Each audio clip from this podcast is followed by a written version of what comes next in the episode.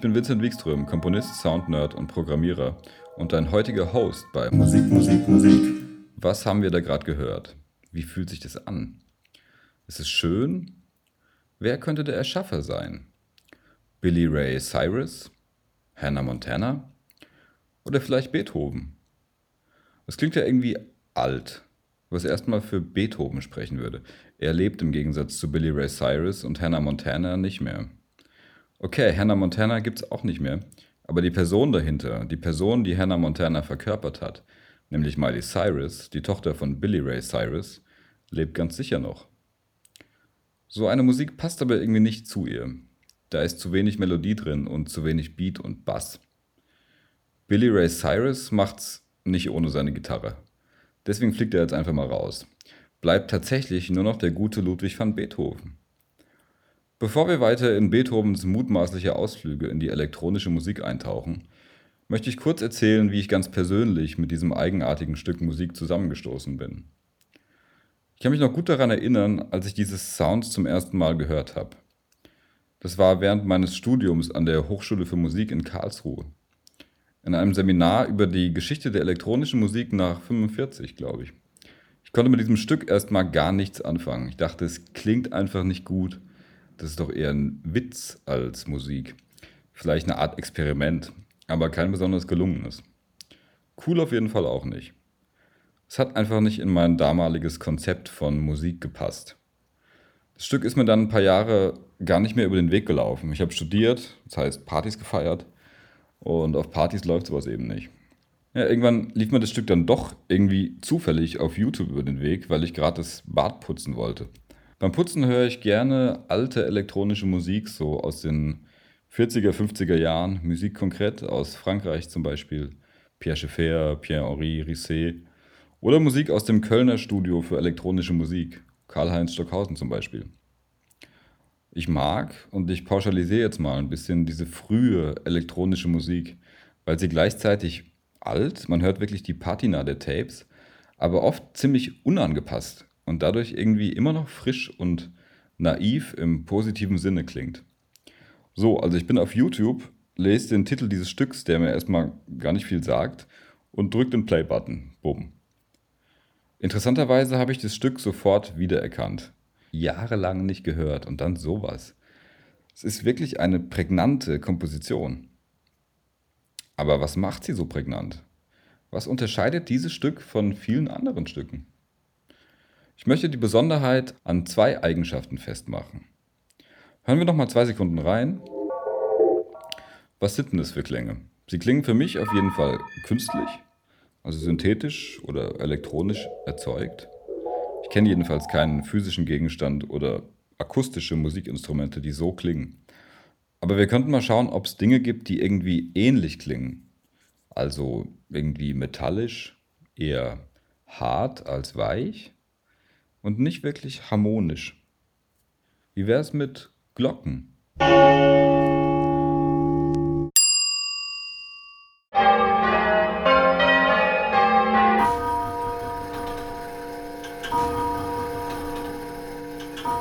Ja, das geht ungefähr in die Richtung. Allerdings klingen Glocken einfach nicht so elektronisch.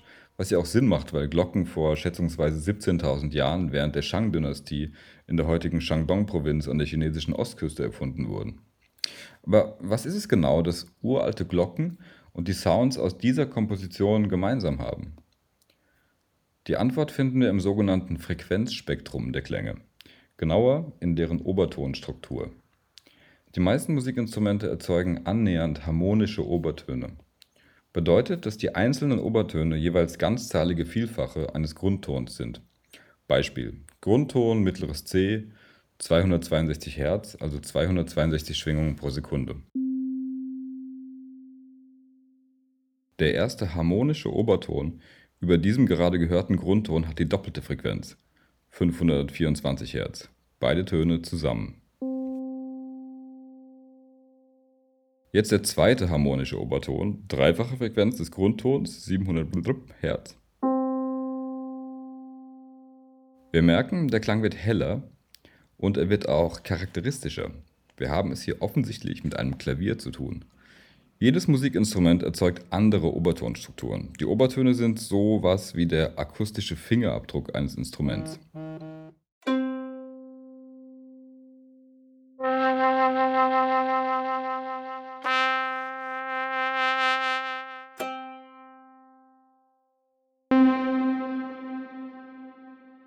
Alle eben gehörten Töne enthalten harmonische Obertöne. Zwei Dinge finde ich hier interessant. Erstens erkennen wir die unterschiedlichen Instrumente. Zweitens hören wir, dass sie alle denselben Ton, genauer denselben Grundton spielen. Das harmonische Obertonspektrum macht es möglich, dass eine bestimmte Melodie, zum Beispiel eine kleine Melodie in C-Moll, beliebig instrumentiert werden kann.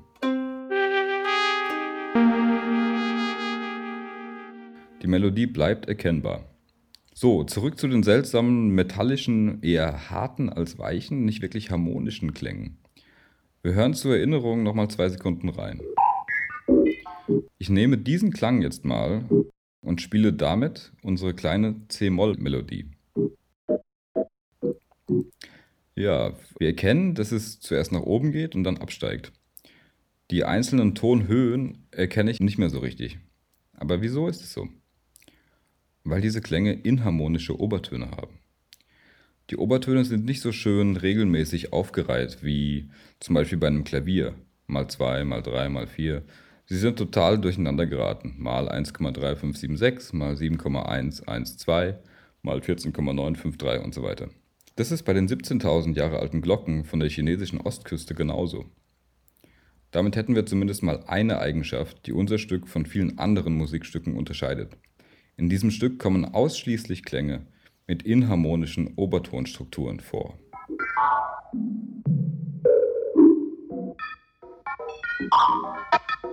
So, ich habe am Anfang ja mal die Behauptung aufgestellt, dass Beethoven der Komponist dieser eigenartigen Musik sei.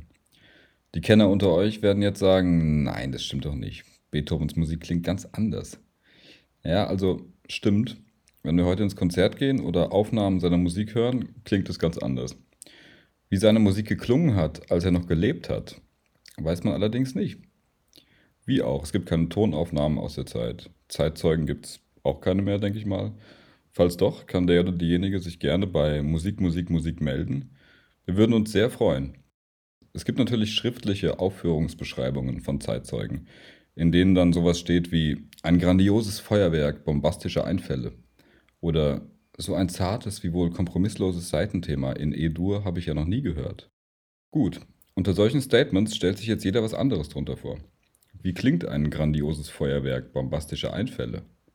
So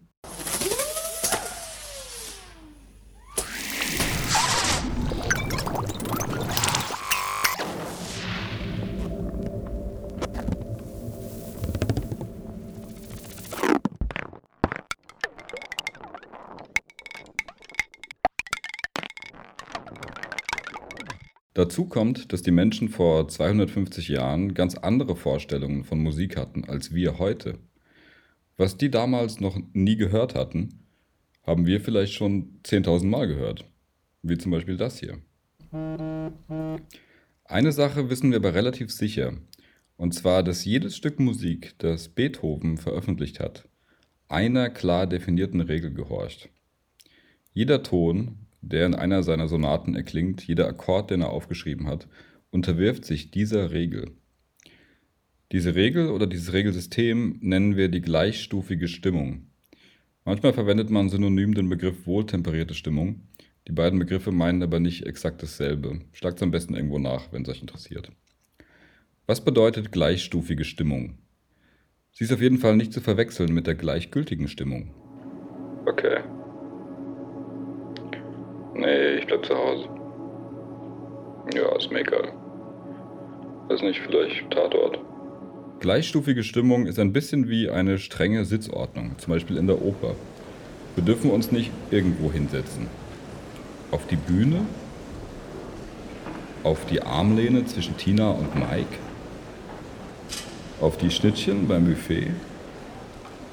Die gleichstufige Stimmung ist eine Sitzordnung für Tonhöhen. Innerhalb dieses Systems darf ein Ton zum Beispiel nicht zwischen C und Cis sitzen. Entweder Oder aber bitte nicht dazwischen. Eine Reihe aufsteigender Töne hat so zu sitzen. Aber bitte nicht so.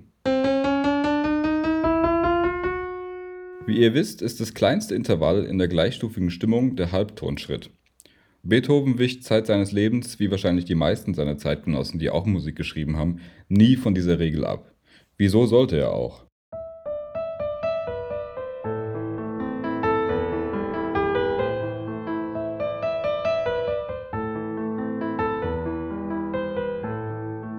Wie ist es denn jetzt bei unserem seltsamen Stück? Hören wir noch mal zwei Sekunden rein und versuchen mal Halbtonschritte zu hören.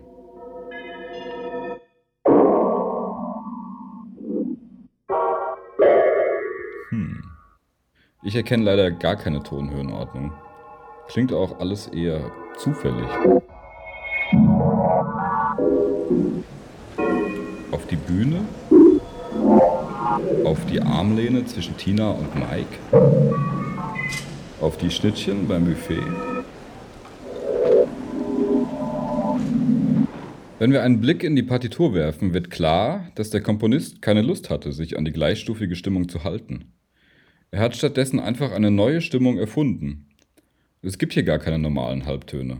Das kleinste Intervall dieser Special-Stimmung ist etwas größer als ein Halbton, etwa 10% größer. Wir hören nochmal die aufsteigende Halbtonreihe. Und jetzt diese Special-Stimmung, die diesem Stück zugrunde liegt. Auch wenn wir es nicht wirklich hören. Das ist die Tonordnung, genauer die Ordnung der Grundtöne, die der Komponist hier angewendet hat. Und zwar ganz konsequent. Also, ich fasse mal zusammen. Das Stück macht unseren Ohren wirklich nicht leicht. Erstens gibt es gar keine klar erkennbaren Tonhöhen, weil die Obertöne der verwendeten Klänge inharmonisch angeordnet sind. Zweitens wird hier ein neu erfundenes Tonsystem verwendet und nicht das für unsere Ohren so bekannte Raster der gleichstufigen Stimmung, also der Halbtöne. Dazu kommt noch, dass es hier gar keine Wiederholung gibt und die Rhythmik wirklich sehr kompliziert ist. Das verhindert, dass wir im Geiste vorhören. Also wir können nicht voraussagen, was gleich passieren wird. Der Komponist hätte die Klänge auch so anordnen können.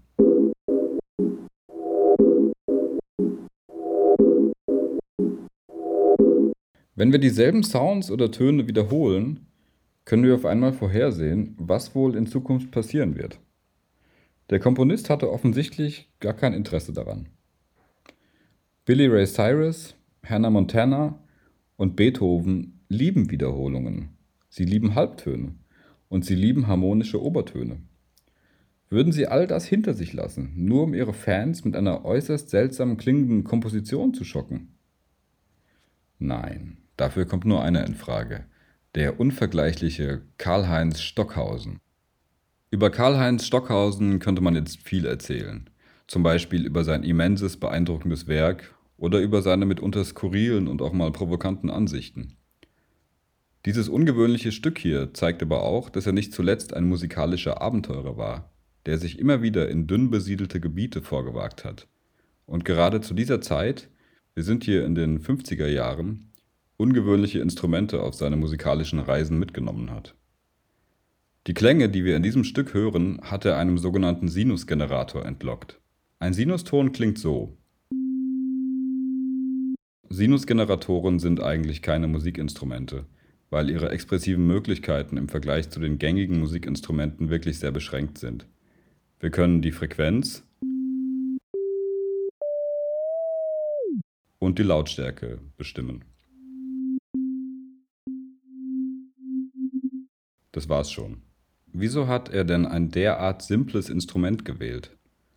Stockhausen hatte die Idee, die Klänge von Grund auf selbst zu komponieren, also selbst zusammenzusetzen. Ein Klavierton ist, wie wir vorher gehört haben, selbst schon eine Komposition, in dem Sinne, als dass dieser sich aus vielen definierten Komponenten zusammensetzt. Stockhausen wollte nicht nur Töne zu Musik zusammensetzen, sondern davor auch die Töne selbst zusammensetzen. Klänge selbst komponieren. Die Idee klingt erstmal aufregend, finde ich. Stockhausens Realität klang aber erstmal so. Wahrscheinlich hat ihn es nicht gerade vom Hocker gehauen. Deswegen fing er dann an, mehrere Sinustöne in verschiedenen Frequenzen miteinander zu kombinieren. Er kombinierte immer fünf Stück.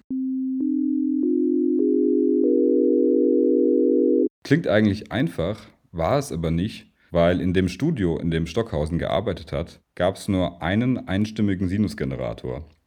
Zudem war der Aufnahmeprozess aus heutiger Sicht gnadenlos mühselig. Um die Arbeit zu beschleunigen, hat er dann einen smarten Trick gefunden. Er schickte fünf nacheinander gespielte Sinustöne durch ein Hallgerät. Der künstliche Hall verlängert die einzelnen Töne quasi ins Unendliche. Es entsteht ein Cluster.